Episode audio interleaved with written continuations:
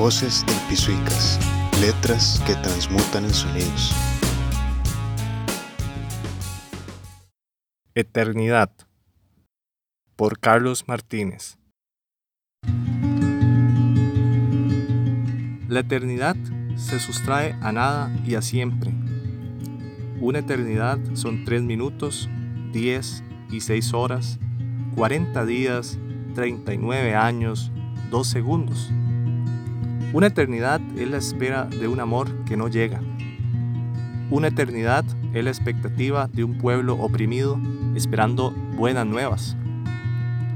Una eternidad es aquello que pensábamos así era, mientras ocupábamos el tiempo en cosas que no valieron la pena, para después ni para nunca, y que, cuando nos dimos cuenta, éramos viejos, casi muertos.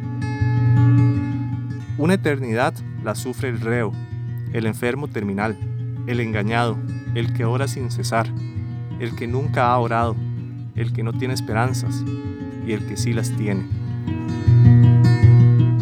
Una eternidad puede estar en muchas partes, en un bar, en el asiento solitario de la par, en un libro olvidado, en las fotos de aquel día, en forma de droga a través de las venas, en la mirada de una madre, en las palabras de un anciano, tal vez aquí mismo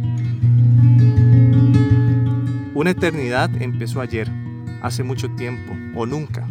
Empieza ya, mientras miro pájaros por mi ventana.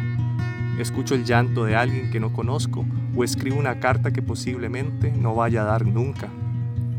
Empezará cuando mueran los laureles del jardín, cuando la casa se haga vieja, cuando falte un ser querido, cuando se termine la siguiente taza de café, se acabe el último cigarrillo o me dé cuenta de que el calendario detrás de mi puerta está ahí desde hace ocho años.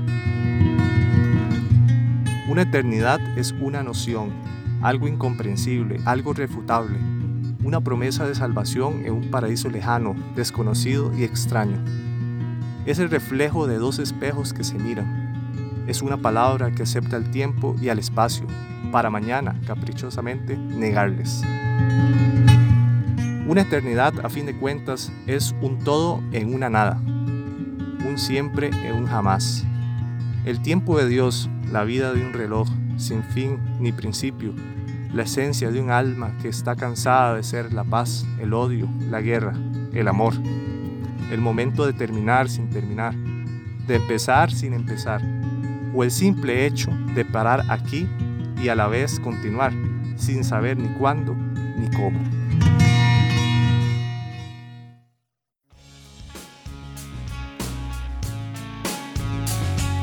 Recordamos que si quisieran compartir algunas de sus escrituras para publicarlas en el podcast, pueden comunicarse con el equipo por medio del Instagram Voces del Pisuicas o por medio del correo vocespisuicas.gmail.com